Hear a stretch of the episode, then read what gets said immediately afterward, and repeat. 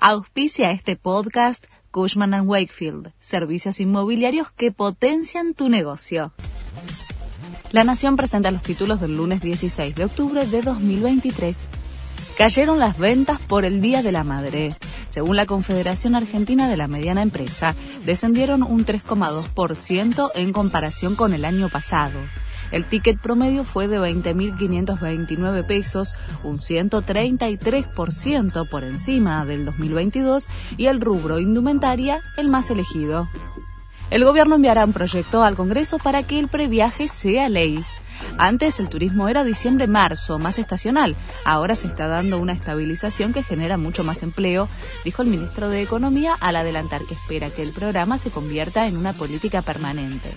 El gobierno asegura que cerca de 7 millones y medio de personas viajaron gracias a la implementación del previaje en los últimos años.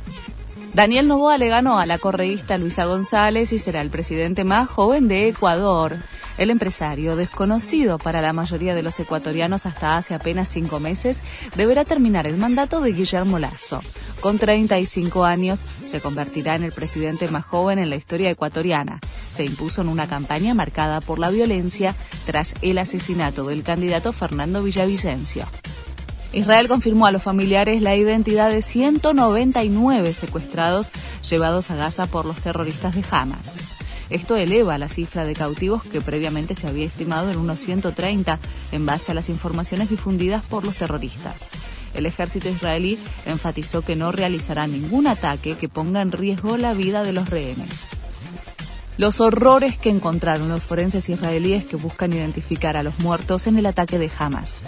Cerca de 1.300 cadáveres fueron trasladados a una base del ejército, donde equipos especializados los examinaron y confirmaron que hay cuerpos desmembrados, con los brazos y los pies cortados, casos de violaciones e incluso un niño decapitado. Este fue el resumen de Noticias de la Nación.